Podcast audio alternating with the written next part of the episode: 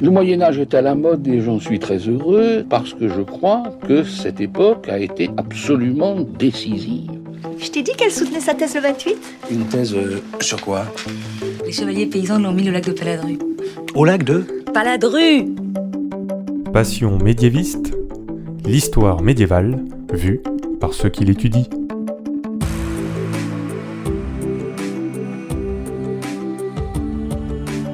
Est-ce que vous savez tout du Moyen Âge? Mais d'abord, qu'est-ce que le Moyen Âge? Vous pensez peut-être aux cathédrales, à Charlemagne et à la peste noire, mais ce n'est pas que ça.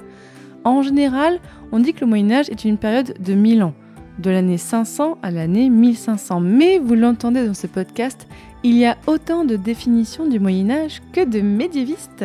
Je m'appelle Fanny Cohen-Moreau et dans ce podcast, je reçois des jeunes médiévistes, c'est-à-dire des personnes qui étudient le Moyen Âge en master ou en thèse, pour qu'ils vous racontent leurs recherches passionnantes et qu'ils vous donnent envie d'en savoir plus sur cette belle période.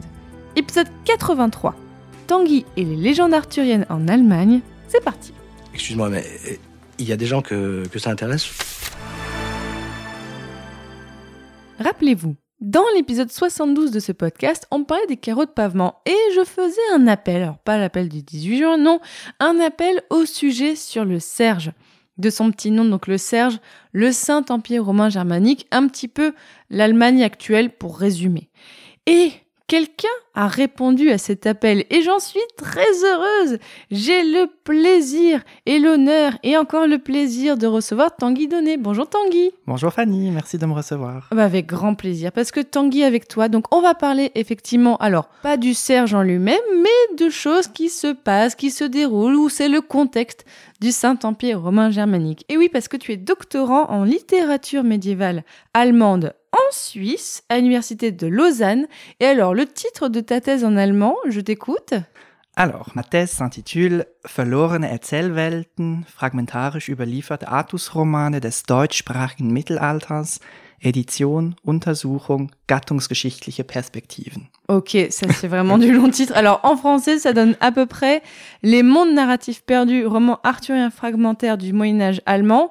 Alors en gros, et on va en parler bien sûr en détail dans l'épisode, tu travailles donc sur l'histoire littéraire de l'Allemagne au XIIIe siècle et plus particulièrement sur les romans arthuriens allemands fragmentaires dont tu es soit direction de Christine Puzzo et de Bernd Bastert. Je ne sais pas si je prononce bien, ça C'était très bien. Ok, merci beaucoup. Alors, tu n'es pas le premier invité suisse de ce podcast. Tu es quasiment dans le format classique. Tu es le premier invité suisse, à moins que je me trompe. Mais là, euh, il commence à en avoir beaucoup, mais je pense pas. Alors, j'avais déjà reçu Antoine Villemain dans l'épisode Rencontre 3, mais c'était mais il y a des années, des années. Alors, ce qui est drôle, c'est qu'on parlait déjà de Léon d'Arthurienne. Peut-être qu'en fait, ensuite, vous avez un sujet de recherche. Non, rassure-moi, il y en a d'autres quand même. Il y a, d'autres choses, je ah. vous rassure. Et on a déjà parlé aussi de Léon arthurienne dans ce podcast, notamment avec Méline Thomas sur le théâtre arthurien, mais c'était l'épisode 26. Là aussi, c'était il y a très très très longtemps. Donc avec toi, Tanguy, on va parler voilà de comment les légendes arthuriennes sont traitées en Allemagne et donc de textes et tout ça. Alors, mais déjà, première question un petit peu rituelle dans ce podcast. Pourquoi est-ce que tu as voulu travailler sur ce sujet? Il n'y voit pas...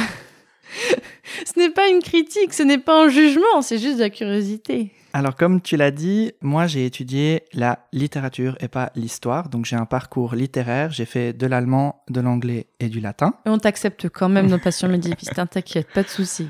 Et quand j'ai débuté mon bachelor en Suisse, je vois dans le plan d'études littérature médiévale et je me suis dit mais qu'est-ce que c'est que ça Et ben, en fait, j'en suis tombé amoureux. Et dans le cours de mes études, on a eu des cours sur la transcription de manuscrits. Et ça, ça m'a beaucoup, beaucoup plu. Et j'ai décidé de poursuivre en master. On a un master avec spécialisation qui s'appelle Master en histoire du livre et édition critique des textes. Donc j'ai appris à aller dans ces vieux ouvrages, à les transcrire et à les éditer. Et c'est dans ce cadre-là que je me suis dit, hum, j'aimerais bien faire une thèse peut-être. Et là, ma superviseure qui me suivait depuis quatre ans m'a dit, ah mais en deuxième année, tu avais suivi un cours sur euh, les fragments de romans arthuriens. Essaye.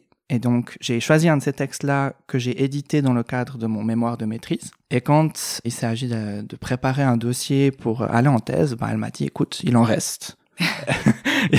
tu n'en as édité que un, donc c'est parti. Et je me suis dit, ah oui, c'est un sujet qui m'a beaucoup plu. Donc c'est comme ça en fait que je suis arrivé un peu à ce sujet, mon cursus et ma superviseure en fait. Et qu'est-ce que tu veux montrer dans ta thèse? Mon sujet de thèse, c'est une édition critique. Donc l'édition critique, c'est une discipline au sein des études médiévales en littérature. C'est simplement passer du manuscrit, donc ce qui est écrit dans un manuscrit, à un livre lisible par un public moderne. C'est-à-dire que ben, pas tout le monde peut lire l'écriture euh, du XIVe siècle telle qu'elle nous est parvenue dans ces copies-là. Et donc en gros, c'est proposer un livre avec une traduction, des notes de bas de page, une introduction, etc. pour ensuite que un lectorat moderne, que ce soit des étudiants, des chercheurs ou tout un chacun, puisse lire ces textes. Donc en gros, donner l'accès à cette littérature médiévale. Donc ça, c'est le premier objectif de ma thèse. Et le deuxième objectif, c'est de dire, ben, ces romans-là, donc ces romans fragmentaires arthuriens, on en reparlera sûrement, en fait, ils n'ont pas vraiment été étudiés jusqu'ici. Donc Mhm. l'idée, c'est de se dire, qu'est-ce qu'il y a encore dans ces textes? Quels sont les apports nouveaux? Est-ce qu'on connaît vraiment si bien que ça la tradition arthurienne? Et le but, en fait, ce sera de préciser cette tradition avec ces textes euh, que je vais éditer. Donc c'est un vaste programme, effectivement. Déjà, tu l'as très très bien expliqué, je suis très contente. Alors déjà, plantons un petit peu le décor. Sur quelle période est-ce que tu travailles et sur quel espace géographique? Euh, donc moi, je travaille sur la littérature germanophone du XIIIe siècle. On a déjà eu des sujets précis d'un patient médiéviste, mais là, là, on est quand même... je pense qu'on est pas mal, là. Donc, comme tu l'as aussi précisé auparavant, on est sous le Saint-Empire romain germanique. Donc, on est dans une situation où le monde germanophone est très fractionné. Donc, on a des duchés, des comtés, plein de seigneurs, etc. Et au sommet, on a l'empereur. Donc ça, c'est un peu la situation dans laquelle on est. Et moi, je travaille sur l'ère géographique germanophone. Donc j'aime bien utiliser le terme germanophone parce que c'est un peu anachronique de dire Allemagne, Suisse, Autriche. Ça n'existait pas encore. Mais en gros, c'est ça. C'est tous les endroits où on parlait une langue qui s'est ensuite développée en allemand. Parce qu'il y avait déjà des langues similaires. Exactement. Et donc du coup, si on regarde un peu cette situation, c'est extrêmement fractionné, mais au sommet, on a des seigneurs qui sont là, qui demandent du divertissement et qui commandent des textes et des histoires arthuriennes. Comme moi je suis en littérature, l'histoire en soi, c'est pas exactement mon expertise, mais en gros, on a deux empereurs qui sont très importants à ces périodes-là. Donc on a le premier, c'est euh, Frédéric Barberousse, qui est donc empereur au 12e et qui donne en fait le saint dans Saint Empereur romain germanique. Avant c'était l'Empire romain germanique. Là maintenant on a le Saint Empire romain germanique. Comme si le nom était pas déjà assez long comme ça, quoi. Voilà. Donc lui, il est membre d'une des deux grandes familles qu'on a. Donc on a d'un côté les Welfen, donc les Welf en français, et les Stauffen, qui sont en gros les deux grandes familles qui sont puissantes dans ces siècles-là. Parce que l'empereur, en fait, c'est pas une dynastie avec une famille, l'empereur, il est choisi. Donc, en gros, on a ces deux familles qui sont un peu en compétition pour savoir qui sera l'empereur. Donc on a d'abord, donc comme je l'ai dit, Frédéric Barberousse, Friedrich Barbarossa en allemand. Donc lui, il est important au 12e et au 13e, ce qui est important pour moi, c'est un certain Othon IV de. Braunschweig. On aime les hautons dans ce podcast. Donc Othon, lui, il est empereur au 13e et ce qui est important pour moi, c'est qu'il a des liens avec le monde francophone. Donc comme on le verra, la littérature arthurienne allemande découle en grande partie du français. Donc elle est largement inspirée de cette culture-là. Et donc ce Othon, il est fils d'Henri le Lion, donc c'est le cousin de Frédéric Barberousse, et le fils d'une certaine Mathilde d'Angleterre, elle-même fille d'une obscure Aliénor d'Aquitaine. Mais non Donc en Ah. gros, on a des liens entre monde francophone et monde germanophone à ce moment-là, et ça, ça joue un rôle très important parce que, comme je l'ai dit avant, c'est les nobles qui commandent des textes, c'est les nobles qui financent la production de textes, et comme la littérature arthurienne vient du français, c'est quand même pas plus mal d'avoir des gens qui connaissent des gens en France ou dans le monde francophone. Oh, c'est important, effectivement, comme ça que tu nous places le contexte, on comprend un petit peu plus la circulation Mhm. ben, de- des traditions littéraires avec Ouais. ce contexte-là, c'est important. Comme quoi on revient toujours à l'Union d'Aquitaine, hein, finalement.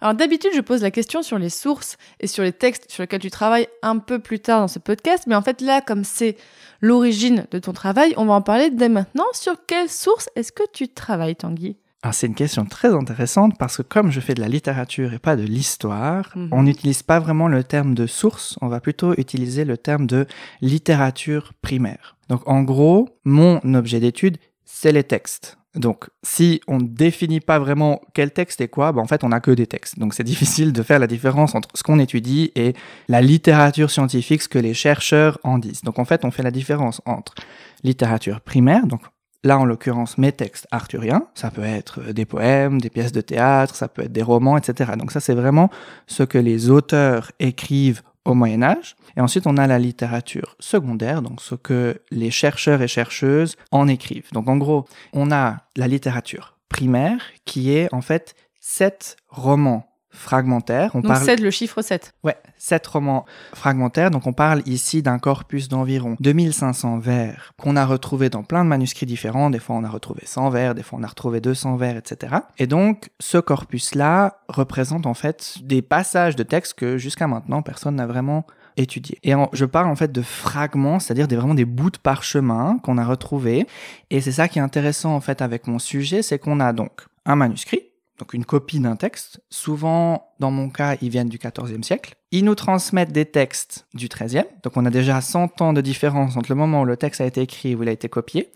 Ensuite, je parle de fragments, c'est-à-dire que ces textes, ces manuscrits en parchemin, donc en peau d'animal, ont été, dans le courant des 15e et 16e siècles, détruits. Donc on a pris des livres, on les a déchirés pour réutiliser le parchemin à d'autres escients, en fait. Et ensuite, on a retrouvé ces fragments en général au 19e siècle. Donc, c'est un peu la résurgence du Moyen-Âge. On a commencé à faire des travaux d'archivage dans les bibliothèques européennes. Et là, on se dit, ah, chouette, des bouts de texte qu'on a laissés dans un coin. Et c'est seulement au 20e et au 21e siècle que des chercheurs se disent, mais tiens, en fait, on a tout un corpus de textes. Certes, c'est pas des super euh, bouquins enluminés, euh, jolis, grand format, très bien conservés, mais on a ces bouts de texte sur lesquels il y a quelque chose à dire en fait. Je travaille avec des objets qui ont plusieurs strates, si on veut bien, et mon travail c'est un peu de reconstruire cette histoire euh, littéraire comme ça. Et c'est intéressant effectivement de voir de bah oui, tu ne travailles pas directement sur les textes produits à l'époque que tu étudies. Mhm. Il y a vraiment en fait une côté transmission et en soi c'est un petit peu un miracle que tu puisses accéder à ces textes. C'est le heureux hasard des conservations. Exactement, et c'est une des grandes particularités de la littérature allemande en regard par exemple de la littérature francophone, c'est que on a souvent un grand espace temporel entre le moment où les textes ont été écrits et le moment où ils ont été copiés. Des fois, ça peut aller jusqu'à pratiquement trois ou quatre siècles. Donc, il faut faire toujours un peu attention quand on lit ces textes et de se dire oui, mais en fait, il y a quand même Là où un- dans l'espace francophone, il y a eu plus de copies, plus euh, ça a été, On- on, on a, a- plus produit. Ou alors on est plus proche du moment de production du texte. C'est plus rare d'avoir 300 ans d'écart entre le moment où le texte a été écrit où il a été copié. Ou alors on a ça, mais on a aussi des copies plus anciennes. Nous, des fois, on a par exemple un des textes arthuriens, le premier en fait qu'on a, le plus ancien. Il date de la fin du XIIe siècle. La première copie qu'on a, elle date du XVe. Donc on a 300 ans de différence entre ces deux textes. Donc ça nous demande un petit effort de se dire qu'est-ce qui a été modifié, qu'est-ce qu'on peut garder, quel est le contexte de réception en fait de Mm. l'œuvre qui est un peu différent en fait. Ça fait un peu deux contextes historiques à prendre en considération. Et tu parlais de miracles en fait qu'on ait retrouvé ces textes, c'est un peu le cas. Donc euh, on a des cas un peu incroyables de trouvailles. Donc on a trouvé en allemand par exemple des statuettes de saints avec des robes. Et en fait quand ils ont enlevé la robe, ils se sont rendus compte qu'à l'intérieur de la petite robe, c'était du manuscrit avec Mais des non. avec des textes médiévaux. On a retrouvé dans le Sud-Tyrol, donc cette partie germanophone en Italie, ils ont retrouvé des nids de rats en parchemin. Sous Attendez la- quoi? Des nids de rats, donc les rats. Mais non, c'est ça que tu as dit, des nids de rats. Ok. Oui. En fait, les rats allaient grignoter le manuscrit, ils allaient se cacher sous la toiture, puis ils faisaient en fait un espèce de nid pour euh, élever leurs petits, avec sans doute d'autres choses. Et en fait, en nettoyant la toiture d'une ancienne église, ils se sont rendus compte qu'il y avait du parchemin médiéval avec du vieil allemand écrit dessus. Mais c'est incroyable ça. On a retrouvé aussi un chapeau d'évêque, renforcé à l'intérieur avec du manuscrit. En fait, ils en avaient rien à faire de leur texte à cette époque-là. quoi. Exactement, on a retrouvé à Fulda, qui est pas loin de Francfort en Allemagne, on a retrouvé, donc on a fait des travaux sur euh, l'orgue de l'église, et en fait, ils avaient bouché les trous avec du manuscrit médiéval, donc C'est le recyclage intensif Voilà. en fait. Ah mais Et dans mon cas, mes textes, souvent, donc moi j'ai deux cas de figure. Soit on a réutilisé ces textes pour renforcer la couverture d'autres manuscrits, donc souvent des textes à contenu religieux, et on mettait dans la, sur le bord des textes arthuriens. Ou alors on prenait une page complète, on la pliait en deux, et ça servait de porte-document pour des documents administratifs. Mais il n'y avait aucun respect pour ces textes-là en fait. Non, pas au 15e, 16e siècle. Là, c'est vraiment la période où l'intérêt pour la littérature courtoise, pour ces histoires de cours, de chevaliers, etc., l'intérêt là, il a disparu. Par contre, on s'est bien rendu compte que le parchemin en lui-même, bah, c'est précieux. Donc en fait, on était plus intéressé par la matière que par le contenu. Exactement. Et donc on réutilisait ça, surtout que c'était un contenu extrêmement durable. Enfin, c'est des textes qui dataient du 14e, on est au 16e, on est 200 ans après, et c'est encore nickel. Et puis on les a retrouvés au 19e siècle. Donc ça veut dire que même encore aujourd'hui, on pourrait retrouver plein de fragments si on regarde un peu partout, en fait, parce que de ce que tu me dis, on les retrouve dans n'importe quoi. Exactement. Donc ça se trouve, il y a encore plein de choses à découvrir. On retrouve encore assez régulièrement des choses, en tout cas dans les 20 dernières années, on a des publications où, ah, en fait, on a retrouvé un fragment de tel texte qu'on connaissait déjà, mais en fait, euh, au fin fond de telle bibliothèque, en fait, en faisant des travaux de conservation sur tel manuscrit, on s'est rendu compte que. Donc ça arrive encore assez euh, régulièrement, même si, incroyable. même si gentiment, on arrive à tout avoir, quoi. On trouve plus vraiment des nouveaux textes, ou alors on retrouve des fragments de choses qu'on connaît déjà. Bon alors raconte-nous, de quoi parlent les textes que tu as étudiés? Comment est-ce qu'on est plongé ou non dans la légende arthurienne à travers ces textes? Alors mes textes, de la même manière que ben, peut-être vous connaissez les textes en français, ben, en fait c'est des histoires de chevaliers. Donc c'est un chevalier qui sauve une dame, c'est un chevalier qui se bat contre un géant, c'est un chevalier qui va prendre d'assaut un château, qui va se faire euh, kidnapper par une fée. On a des éléments merveilleux, des éléments un peu plus, des déclarations d'amour, etc. Donc vraiment, mon corpus, même si je, parle de fragments, j'ai chaque fois quand même une centaine de vers avec lesquels travailler. Donc j'ai vraiment des épisodes en entier qui me sont euh, transmis. Des fois j'ai la fin, j'ai un épilogue qui m'est transmis, donc vraiment la fin du roman. Donc c'est extrêmement rageant parce que j'aimerais bien avoir le début. Mais j'ai vraiment que la fin et des fois c'est vraiment le milieu du roman si bien que ben je peux juste dire c'est un épisode. Je peux pas savoir ce qui se passe avant. Je peux pas savoir ce qui se passe après et je te disais avant, donc mon corpus, c'est 2500 vers. Un roman arthurien en allemand, ça va de 10 000 jusqu'à presque 30 000 vers. Donc vraiment, avoir 136 vers, c'est un épisode, tout au plus. Donc euh, vraiment, j'ai des fragments dans ce sens-là aussi. Vraiment des petites euh, entrées dans ces textes. c'est, on est très heureux de les avoir, mais c'est aussi très frustrant de pas avoir le reste. Le monstre dit alors Aventure, qu'est-ce que c'est? Je vais te le raconter précisément. Vois comment je suis armé. On m'appelle chevalier et je suis parti avec l'intention de chercher un homme qui combatte contre moi et qui soit armé comme moi. S'il m'abat, il se couvrira de gloire. Mais si je le vins, on me considérera comme un homme courageux et j'en serai plus hautement estimé qu'auparavant. Si tu connais, de loin ou de près, une entreprise périlleuse de la sorte, ne me le tais pas car ce n'est pour rien d'autre que je me suis mis en route.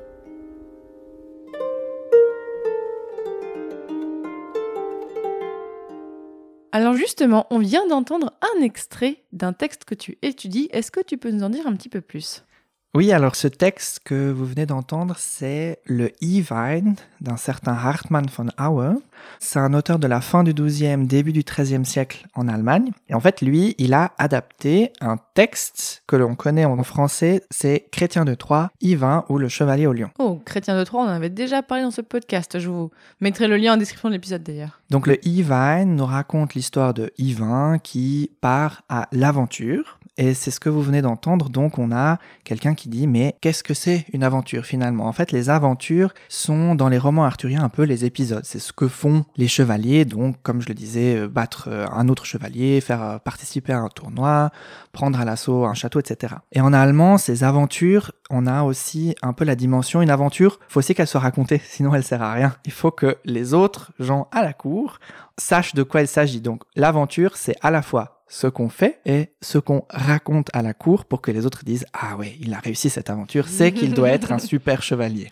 On voit ça vraiment dans la série Camelot aussi que oui, en fait, euh, un récit ne vaut que s'il a été raconté et pris en note par le scribe. Exactement. Et dans d'autres textes, donc pas forcément dans des textes arthuriens, mais même dans d'autres textes allemands médiévaux, on a plutôt qu'avoir des chapitres, on parle d'aventure. Et c'est la manière en fait de structurer le texte qui devient une aventure. Alors, et quelles sont les inspirations pour les textes que tu étudies? Donc la littérature germanophone de la fin du XIIe et du XIIIe siècle est largement inspirée par la littérature francophone. Donc on a, certains se sont amusés à essayer de faire des statistiques, mais on a presque la moitié des textes qui nous viennent de la littérature en ancien français.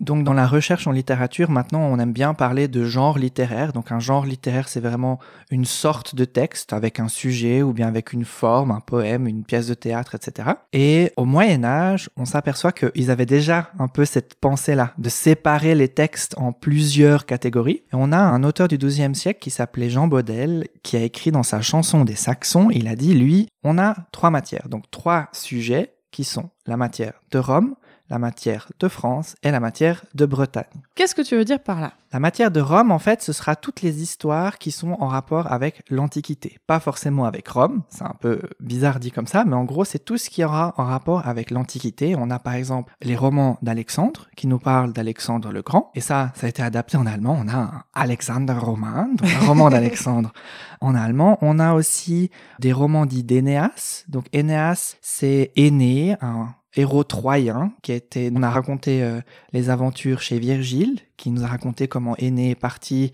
de la ville de Troie en feu après la guerre de Troie pour aller fonder Rome. Donc ça, on a aussi en allemand, on a un Aeneas Roman d'un certain Heinrich von Feldeke. Donc tout ça a été adapté en allemand et on a aussi des chansons de Troie. Donc c'est intéressant parce que parfois il y a encore le cliché comme quoi oui, au Moyen Âge on oublie l'Antiquité.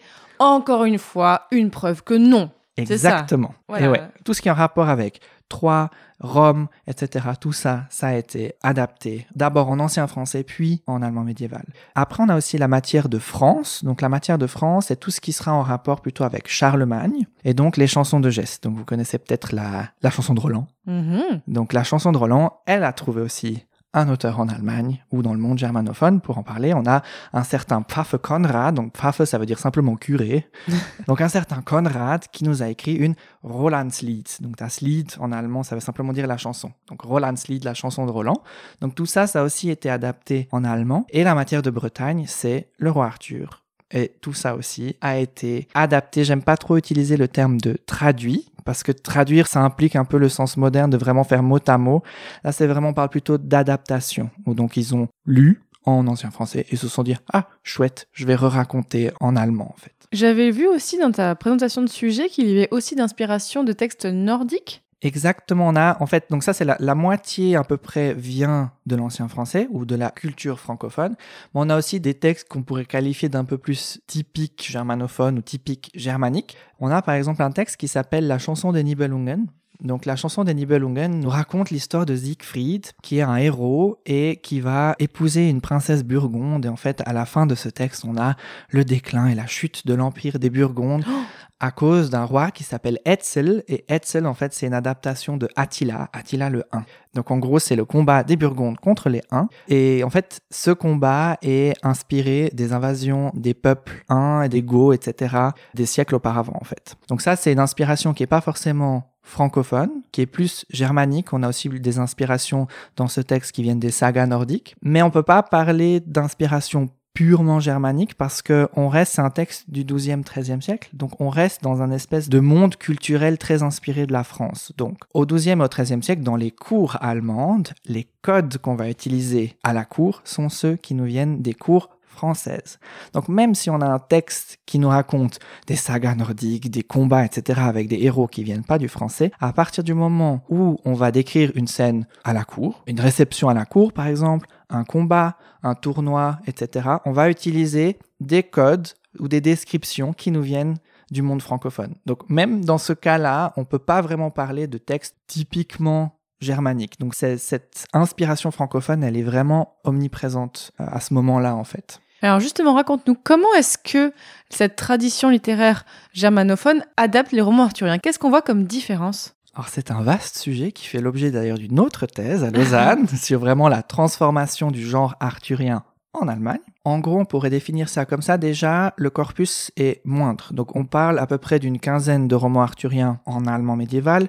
En français, on en a beaucoup plus, surtout qu'en français, on a des gros, gros, gros romans en prose qui s'organisent en cycle. Donc, c'est un peu le Marvel euh, Universe, mais, mais, mais du roman arthurien. Et donc, ça, c'est ce qu'on n'a pas trop en allemand. Donc, nous, on a vraiment une quinzaine de romans en vers, plus la dizaine de romans fragmentaires arthuriens qu'on a retrouvés sur lesquels moi je travaille. Et en fait, on définit plutôt trois différentes phases dans l'adaptation. Donc la première phase, c'est l'adaptation de Chrétien de Troyes. Chrétien de Troyes, c'est un auteur de la fin du 12e, et j'aime bien le définir un peu comme un espèce de fanboy qui a...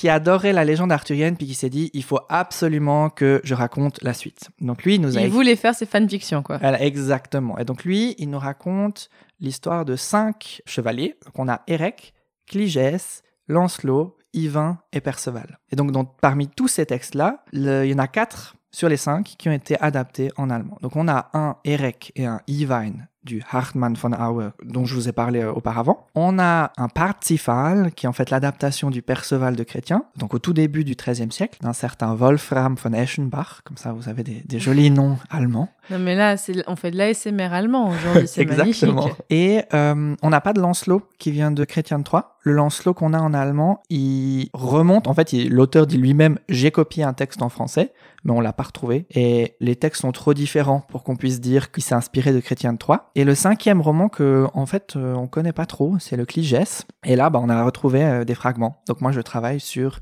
ce texte-là. Donc ça, c'est la première génération. Donc vraiment, on a pris Chrétien et on l'a adapté en allemand très très vite. Donc Chrétien, c'est dans les années 1170, 1180. Donc, 1170, 1180, c'est ça? Voilà, exactement. et moins d'une dizaine d'années après, on a déjà les romans de Hartmann von Auer. Et au début du 13e, donc vers 1200-1210, on a déjà Wolfram von Eschenbach. Donc ces textes, ils ont voyagé très très vite et ils ont été adaptés très très vite en allemand médiéval. Après, on a une deuxième génération, entre guillemets, qui est l'adaptation des auteurs qui viennent après Chrétien Troyes et qui sont beaucoup moins connus. Donc je doute que tu connaisses Raoul de Houdan. Non, pas, Voilà. pas, pas personnellement, Voilà, non. exactement. Donc lui, il nous a écrit deux romans arthuriens, dont un qui s'appelle Mérogis. Donc Mérogis, c'est aussi un chevalier. Et celui-là, il a été adapté en allemand aussi. Et on a retrouvé que un fragment. donc c'est le roman de Zegremos. Donc Zegremos, c'est aussi un chevalier. Donc vous voyez les titres de ses œuvres. Souvent, on met simplement le, le nom du chevalier euh, qui est, joue le rôle principal en fait. Et ensuite, on a une troisième génération de romans arthuriens où là, il s'agit plutôt d'utiliser ce qu'on connaît déjà. Donc, soit c'est des motifs littéraires, donc des combats, des manières de raconter, donc des combats avec des fées, des combats euh, avec des géants, etc. Et on va simplement dire oui, euh, ça vient du français. Alors que c'est pas du tout le cas, on va essayer de créer des nouveaux romans qui remontent pas en fait au français, mais on s'inspire de ce qui a déjà été établi avant, on réutilise les personnages, mais on change un petit peu. Et un des exemples qui est assez cool, c'est le Gauriel. Donc Gauriel, c'est le nom d'un chevalier. En fait, lui, on l'appelle Der donc le chevalier à la chèvre. En fait, ça s'inspire de Yvain et le chevalier au lion, mais on, on change un peu et ça devient le chevalier à la chèvre. Donc on voit qu'il y a cette idée qu'on réutilise des choses qui ont déjà été faites, mais on change un petit peu la manière de raconter. À la façon allemande, vous Voilà. transformez les lions en chèvres. Pourquoi pas Pourquoi pas? Et ce qu'on remarque aussi, c'est qu'ils sont beaucoup plus longs. Donc, on passe vraiment de 8000 vers à presque 30 000 vers parfois. Donc, c'est vraiment un un phénomène d'amplification assez net. La colombe blanche et sèche retombe souvent sur sa poitrine. Elle vole quand même. C'est très bien. Et finit sa course dans la prairie de notre enfance. J'ai fini. Alors, moi j'ai un petit problème, c'est que j'ai pas pigé un broc de ce que vous bavez. Comment ça, sire? La colombe blanche et sèche, qu'est-ce que vous voulez dire par là? Bah, La colombe, elle est pas blanche Si, Elle est pas sèche si, oui. Enfin, pourquoi est-ce qu'elle retombera sur sa poitrine? Là, sire, j'avoue que c'est pour que ça rime avec blanche et sèche. Qu'est-ce qui rime avec blanche et sèche? Poitrine? Bah oui, c'est une rime triple. Blanche et sèche, poitrine et prairie de notre enfance. Ce que je trouve intéressant, c'est que depuis tout à l'heure, alors bien sûr, je ne les ai absolument pas retenus parce que alors j'ai zéro notion d'allemand. Hein. Auditeur, auditrice, vous l'avez peut-être compris, mais vraiment, mais que dalle. C'est que depuis tout à l'heure, tu nous donnes des noms d'auteurs. C'est-à-dire que pour cette époque, on a des noms d'auteurs de romans arthuriens germanophones. Exactement. Donc, dans les œuvres médiévales, souvent, on a un prologue ou un épilogue. Donc, on annonce, en fait, moi, Trucmuche, j'écris parce que tel noble m'a dit que je pouvais, etc. Et j'utilise le livre de. La première chose, c'est qu'il fallait un mécène pour financer le livre. Et il fallait en général une source française. Et cette idée que on copie de quelqu'un, au Moyen Âge, c'est très très bien vu. L'idée que maintenant il faut être un peu original, qu'il faut créer soi-même son propre texte pour être bien vu dans la littérature, elle n'existe pas encore au Moyen Âge. Donc en fait, on annonçait au tout début ou à la fin du livre, ok, moi je suis tel et tel qui a écrit parce que. Et c'était très très bien. Et donc c'est pour ça qu'on a souvent le nom de l'auteur. En fait, on connaît le nom de l'auteur que à cause du prologue ou de l'épilogue. On a en général pas vraiment de source historique pour attester de la réelle existence de ces auteurs. Et des fois, on a même l'effet inverse. On a des auteurs qui citent plein d'autres auteurs. Donc on a des catalogues de noms d'auteurs, mais on n'a jamais retrouvé leur texte. Donc on a des auteurs qui nous disent oui, comme dans le livre de truc machin, et en fait on l'a pas retrouvé. Donc on a pas mal de textes, peut-être ils ont existé, peut-être pas, on le saura jamais, tout simplement, on n'a pas retrouvé les manuscrits. Moi, la plupart de mes textes sont anonymes, il y en a que un qui ne l'est pas, mais là j'ai deux auteurs qui sont cités comme étant l'auteur du texte. Donc là je suis trop gâté et je peux pas vraiment savoir qui a réellement écrit le texte. Donc j'ai trop d'informations pour mon plus grand malheur. Et alors justement, tiens, c'est intéressant, tu nous as dit que ces textes en général sont commandés par des mécènes, c'est pas des auteurs qui se disent "Allez, j'écris comme ça." Non, ça vient de commandes. Oui, parce que comme je parlais avant du matériau qui est très précieux, en fait c'est toute une industrie qui est en, jeu. Donc on a toujours un mécène qui se souhaite un texte par exemple. On a besoin de l'auteur. En général, quelqu'un peut-être aussi qui sait lire l'ancien français, qui sait lire le latin. Des fois on a plusieurs langues qui rentrent en jeu, on a plusieurs sources. Et ensuite, on a vraiment l'atelier de confection du livre. Donc, c'est aussi d'autres corps de métier. La personne qui va traiter les peaux d'animaux pour faire le parchemin. La personne qui va savoir comment relier toutes ces feuilles de parchemin entre elles. La personne qui va réussir à copier le texte, etc. Donc, c'est vraiment toute une industrie. Et le commun des mortels peut juste pas se permettre ce genre de choses. Et puis, ça nous permet de réfléchir sur la réception de ces textes. On n'a probablement pas l'idée que quelqu'un lisait dans son lit le soir avant de dormir avec son petit livre. Probablement, les formats étaient très grands. Donc c'était plutôt des lectures publiques ou bien privées dans le sens, je sais pas moi, une noble avec ses suivantes qui se faisait lire un texte, etc. Donc la réception devait sûrement être plus acoustique que visuelle. Donc on devait plutôt entendre les textes que vraiment les lire en silence comme ce serait le cas euh, au XXIe siècle. Et donc ces textes justement, ils sont lus et sont écrits donc dans une langue. Alors, est-ce que c'est de l'allemand? Qu'est-ce que c'est comme langue? Alors, on parle d'allemand médiéval, mais ça c'est extrêmement vague. Et tu mentionnes souvent dans ton introduction qu'il y a autant de définitions du Moyen Âge qu'il y a de médiévistes. Donc pour les médiévistes germanistes, le Moyen Âge commence un peu plus tard. Ah bon? Tout simplement parce que comme on étudie les textes, ben on est obligé de retourner vers les premiers textes écrits en allemand. Et les premiers textes qu'on a écrits en allemand, ben ils datent de 750 et pas vraiment de 500, 500, 1500 comme on a deux envie. siècles, ça va, ça passe. Donc en allemand, on a un peu à la manière de l'ancien français, où on parle de langue d'oc et langue d'ol, donc deux grandes familles de langues, on a deux immenses familles de dialectes. Donc on a ce qu'on appelle le haut allemand, le Hochdeutsch, et le bas allemand, donc le Niederdeutsch. Cette distinction, elle n'est pas sociale, on pourrait penser que le haut allemand, c'est la langue des nobles, et le bas allemand, c'est la langue des paysans. Elle est purement géographique. Le haut allemand est parlé au sud, en Suisse, en Autriche, euh, en Bavière, en Suabe, sud de l'Allemagne, etc. Tout simplement parce que là-bas, il y a des montagnes. Donc on est en haut. Ah, Et le, Niederdeutsch, qui est le bas allemand, il est parlé au nord parce qu'on est vers la mer et que c'est dans ce sens-là en fait que le Rhin coule. Donc en haut c'est le bas allemand et c'est à côté des pays bas. Donc le bas allemand est très proche du hollandais médiéval en fait. C'est une famille de dialectes. En fait, il faut fait de la géographie et de la topographie pour comprendre ces noms de langues. Exactement. Et du coup, ça c'est un peu la distinction géographique. Et ensuite, on définit trois périodes. Donc, on va de 750 à 1050 à peu près, hein, pour parler de l'ancien haut allemand ou l'ancien bas allemand. Ensuite, on va de 1050 à 1350 pour le moyen allemand, donc moyen haut allemand, moyen bas allemand. Et moi, je travaille donc sur cette période-là. Donc, c'est l'âge d'or, entre guillemets, donc entre 1170 et 1250. C'est vraiment le moment où on a le plus de textes. C'est vraiment cette période-là qui a connu le plus de production. Par rapport à avant et après. Exactement. Et ensuite, on a 1350, 1650. C'est ce qu'on appelle un peu le haut allemand précoce. Donc, c'est déjà un peu plus proche de la langue qu'on connaît, mais euh, il y a quand même encore un peu des différences. Puis ensuite, à partir de 1650, c'est ce qu'on définirait comme de l'allemand moderne, en fait. Ce serait de la littérature moderne. On parle plus de littérature médiévale au point de vue institutionnel dans les études germaniques. Et en fait, dans ces deux dialectes, c'est le Hochdeutsch, donc le haut allemand qui s'est installé. De la même manière qu'en français, on sait que c'est à peu près le français de Paris qui s'est euh, établi comme étant la langue standard. Et ça, on le voit au Moyen Âge que les cours, en fait, les plus puissantes, celles qui commandaient le plus de textes, souvent elles étaient dans le sud. Donc elles faisaient écrire les textes dans leur dialecte, donc en haut allemand. Et ce qu'on voit, c'est que souvent des auteurs du Nord faisaient un espèce de mélange parce qu'ils se disaient mais mon dialecte, il sonne pas bien. Il faut que j'essaie de mettre un peu de l'autre pour que mes textes à moi soient euh, un peu mieux reçus par le public. Et donc, c'est ça qu'on remarque avec la littérature arthurienne, c'est que c'est plutôt au sud. Et moi, j'ai le seul roman arthurien écrit en bas allemand, donc avec ce dialecte du nord, donc vraiment que dans ce dialecte-là. Donc ça veut dire que là aussi, il lisait le roi Arthur et ses histoires. Mais c'est un peu une bizarrerie. Normalement, c'est vraiment ce Hochdeutsch, ce haut allemand des cours du Sud qui s'est établi comme étant la langue. Et maintenant, de nos jours, donc quand on parle allemand, on parle souvent un dialecte. Et quand on veut se faire comprendre, on dit, ah ben on parle Hochdeutsch, on parle cette langue standard, parce que c'est un peu le mot qui définit cette langue que tout le monde comprend. Alors toi, Tanguy, comment est-ce que tu travailles sur ces textes?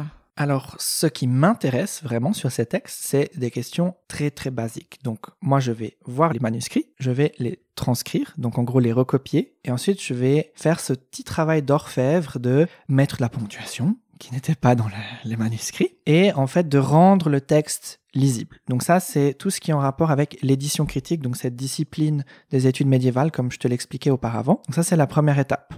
Et après cette étape d'édition, une des grandes étapes, c'est de répondre à des questions relativement basiques, c'est-à-dire qui est-ce qui a écrit ces textes, donc on en a déjà parlé un peu cette question de l'auteur, où est-ce qu'ils ont été écrits, donc définir un peu le dialecte, la langue dans laquelle on a retrouvé ces copies, essayer d'identifier la langue peut-être aussi de l'original, et ensuite de savoir quand est-ce que le texte a été écrit. Et ça, ça m'amène souvent à remonter à l'ancien français, donc si on a un texte en ancien français qui est défini comme une source, ça veut dire que le texte en allemand a été écrit après la source en français. Tu fais un vrai travail d'enquête dans les textes en fait. Exactement, et des fois en fait c'est assez frustrant parce qu'on a une fourchette donc, en général, c'est la datation du manuscrit quand il a été copié et la datation du texte en ancien français. Ça, des fois, ça nous donne presque un siècle. Et notre enquête, elle vise à raccourcir cette fourchette le plus possible pour mm. qu'on ait peut-être 10 ou 20 ans. Mais c'est très rare qu'on arrive à dire, voilà, en 1234, tel auteur a écrit tel texte, etc. Donc ça, c'est très très rare. Et dans un troisième temps, quand j'aurai défini un peu toutes ces questions, le but, ce sera aussi d'analyser comment est-ce qu'ils ont adapté ces textes en allemand? Est-ce qu'ils ont raccourci? Est-ce qu'ils ont amplifié les textes? Est-ce qu'ils ont enlevé des passages? Est-ce qu'ils ont changé l'ordre des passages? Et ça, je l'ai déjà vu dans le texte que j'ai édité dans le cadre de mon mémoire, où l'auteur a juste changé l'intégralité des noms des Mais non. Donc ça, ça complique quand même vachement l'enquête. Tu m'étonnes. Donc euh, j'ai travaillé sur le roman de Zagremois. Et Segremors, en fait, c'est un chevalier que nous, on connaît pas vraiment, mais chez Chrétien de Troyes, il est très souvent là. Et l'auteur allemand, en fait, il a adapté un texte en ancien français qui met en scène Mérogis que personne ne connaît. Et donc, il s'est dit, bon, ben, puisque personne connaît, ah bah, je vais remplacer tous les noms. Et donc pour moi, ça, ça complique extrêmement la tâche. Tu m'étonnes. Donc ça, c'est un peu des changements que j'analyse, de savoir comment ils se sont servis de leurs sources en ancien français. J'ai une ancêtre qui a fait ça, j'ai une ancêtre qui a raconté l'histoire de sa famille, mais comme moi elle voulait pas avoir de problème, elle a changé tous les noms. Donc après, il y a eu un énorme travail dans ma famille pour comprendre, mais alors là, elle parle de qui Bon, pas du Moyen Âge, mais oui, effectivement, et même encore aujourd'hui, on peut faire ça.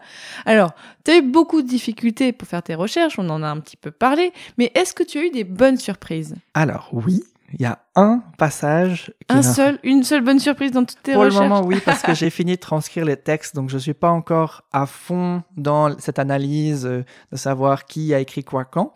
Mais une des bonnes surprises que j'ai, donc c'est un texte qui s'appelle Manuel und Amande, donc Manuel et Amande, qui sont deux amants. Et euh, de ce roman-là, on a retrouvé l'épilogue qui nous parle du roi Arthur, de ce qui se passe après les aventures de Manuel et Amande, qu'est-ce qui va se passer à la cour du roi Arthur. Et on nous parle là de l'aventure de roi Arthur contre le chat. Donc, donc, en fait, on a trois vers dans mon fragment, et ainsi c'est très frustrant parce que le folio s'arrête et j'ai pas la suite. Mais en gros, ça nous parle du roi Arthur qui rencontre un monstre félin. Et ça, on le connaît de texte en ancien français, c'est le chat de Lausanne. Donc c'est assez joli parce que c'est...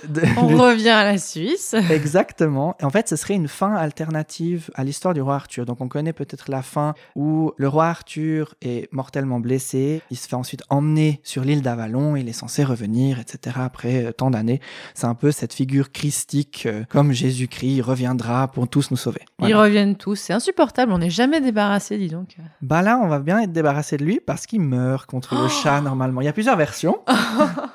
Mais en gros, le chat palu, donc c'est le nom de ce monstre félin, c'est un monstre qui se tapissait dans une grotte pas loin du lac de Lausanne à l'époque, maintenant c'est le lac Clément. Et en gros, bah en fait c'est une fin alternative qu'on retrouve dans ces fameux romans en prose dont je te parlais avant. Donc ces espèces de Marvel Universe, euh, ces grands cycles avec beaucoup, beaucoup, beaucoup de romans très longs en prose. Donc ça, c'est un peu une surprise parce que c'est la seule occurrence de ce motif en allemand. Donc c'est vraiment dans un de mes fragments, tout d'un coup, bah, aucun autre roman arthurien, on a le chat qui est là. Donc ça veut dire que la seule créature qui arrive à défaire le roi Arthur, c'est un chat. Exactement. Mais c'est génial, il faut plus d'histoire sur ce chat incroyable.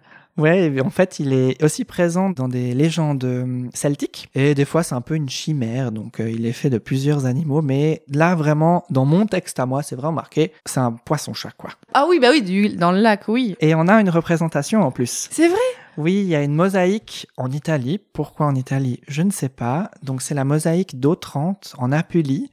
Où là, on a une immense mosaïque pas que sur le roi Arthur, vraiment avec plein de choses médiévales. Donc il y a aussi le Alexandre le Grand sur cette euh, mosaïque, parce que pourquoi pas. Et euh, là, on a une représentation du roi Arthur contre le chat. Mais c'est génial. Oh là là, bon, oui. Et on va faire l'illustration, je pense, là-dessus. Et aussi, euh, s'il y a des gens qui nous écoutent, qui veulent écrire des histoires sur ces chats, mais et envoyez-les-moi. Moi, je veux lire les, les fanfictions sur l'histoire de ce chat. Alors d'ailleurs, justement, Tanguy, on l'a dit rapidement au début et on l'a entendu. Donc tu es étudiant en Suisse, tu es suisse.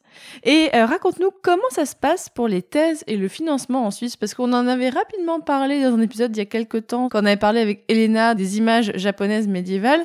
Mais raconte-nous toi ton expérience. Alors moi j'ai terminé mon master en Suisse en 2022 et ensuite j'avais deux options en gros qui s'offraient à moi, donc deux principales options il y avait soit un poste d'assistant, donc nous on a des postes à 100% payés où en fait 50% du temps est dévolu à l'enseignement. En général, c'est le cours d'introduction des premières années et 50% qui est dédié à la thèse. Et c'est un contrat qui est renouvelable mais qui dure à peu près 5 ans. Donc c'est 5 ans pour écrire la thèse. Donc si on prend le 50-50% de temps à l'enseignement, etc., ça fait 2 ans et demi pour écrire Mmh. sa thèse. Oui, c'est court.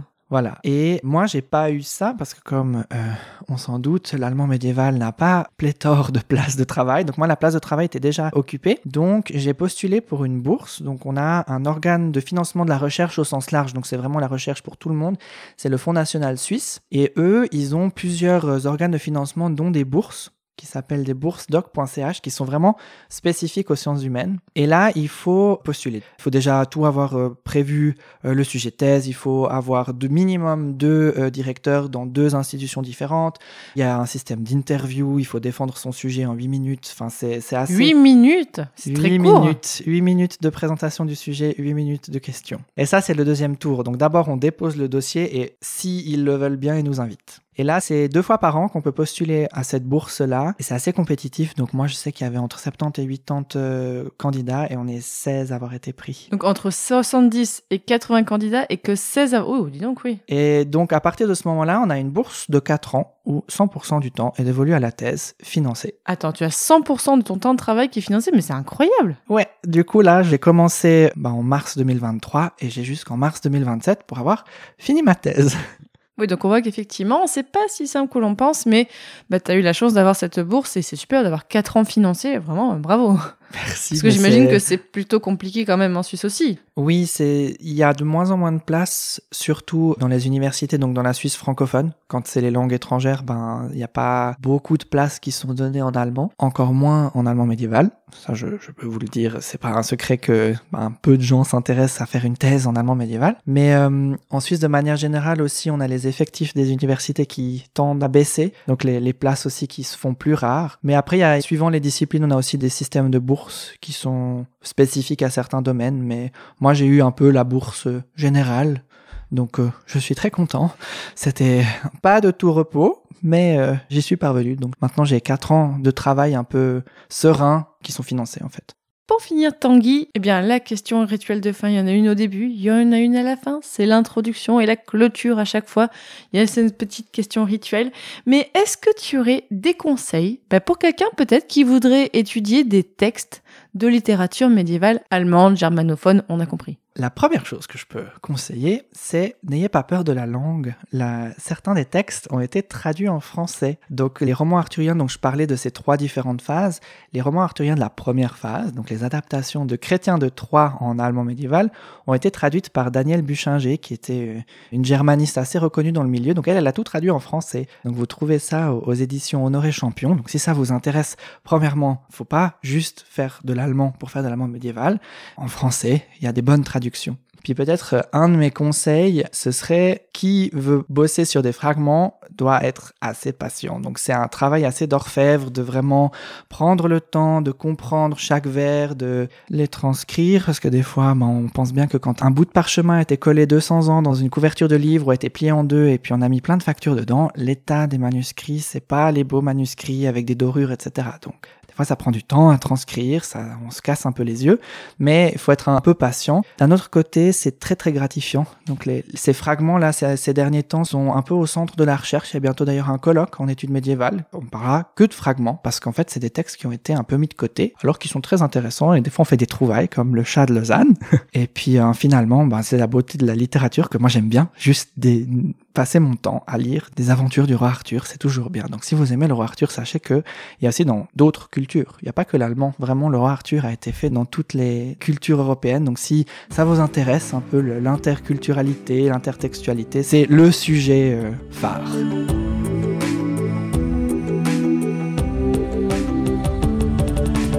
Désormais, chers et auditrices, vous en savez beaucoup plus sur bah, les légendes arthuriennes dans l'espace germanophone, sur ces fragments qui existent mais qui doivent quand même être étudiés. Donc merci beaucoup Tanguy Donné et bonne continuation pour ta thèse.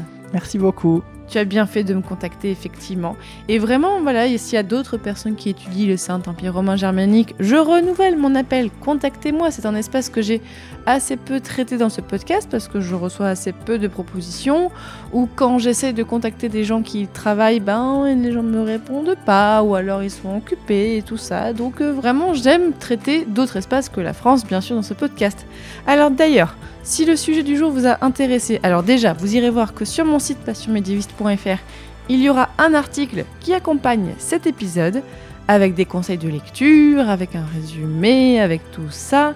Et je vous mettrai du coup aussi en lien sur cet article des épisodes qui pourront peut-être vous plaire aussi, parce que donc on avait l'épisode 26 sur le théâtre arthurien, mais vous verrez qu'il y en a d'autres en fait où on parle de littérature, on parle, voilà, celui sur Chrétien de Troyes et tout ça.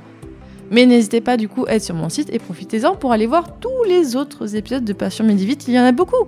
Si un sujet vous intéresse, si vous voulez en savoir plus, il y a une barre de recherche, vous tapez votre mot et vous verrez qu'il y aura d'autres épisodes qui vont découler. Et à chaque fois, sur chaque épisode, en lien à la fin, je vous mets des liens vers d'autres épisodes. Donc vous verrez comme ça, il y a un petit peu un maillage que vous pouvez faire. Vous pouvez, un peu comme Wikipédia. Je ne prétends pas être aussi riche que Wikipédia en termes de contenu, mais quand même, je pense qu'il y a pas mal de choses sur le site. N'hésitez pas à vous balader comme ça, d'épisode en épisode. Et profitez-en aussi pour aller voir mes autres podcasts. Eh bien, il y a Passion moderniste sur l'époque moderne et Passion antiquité sur l'Antiquité. Eh bien, vous pouvez le faire déjà en parlant du podcast, euh, bah, par exemple en story sur Instagram, vous pouvez me taguer, mais aussi bah, la machine à café à vos collègues, ça marche aussi. Donc déjà merci de le faire parce que le bouche à oreille c'est très important pour faire connaître un podcast. Et vous pouvez aussi me soutenir financièrement, alors vraiment même à partir de 1 euro par mois, parce qu'en fait si chaque personne qui écoute ce podcast donnait 1 euro par mois, euh, bah, ce serait beaucoup. Non, mais voilà, c'est pas pour vous forcer à le faire, mais voilà, si jamais vous avez les moyens et que c'est possible pour vous, eh bien, moi, ça peut m'aider à y passer encore plus de temps. Ça peut m'aider à payer des gens pour m'aider à faire développer le podcast. Et donc, ce mois-ci, je tiens à remercier les personnes qui ont soutenu Passion médiéviste le mois passé. Je tiens à remercier Michael, Véronique, David, Thibaut, Frédéric, Morgane, Loïc, Arthur, David, Zoé, Ambre, Yann, Gaël, Bernard et Franck. Merci beaucoup à toutes ces personnes. Et vraiment, bah, grâce à vous, je peux travailler à mi-temps sur mes podcasts. Donc merci énormément. Dans le prochain épisode de Passion médiéviste, nous allons aborder un sujet qui parlera à la fois du genre et d'animalité, le tout dans un musée. Voilà. Salut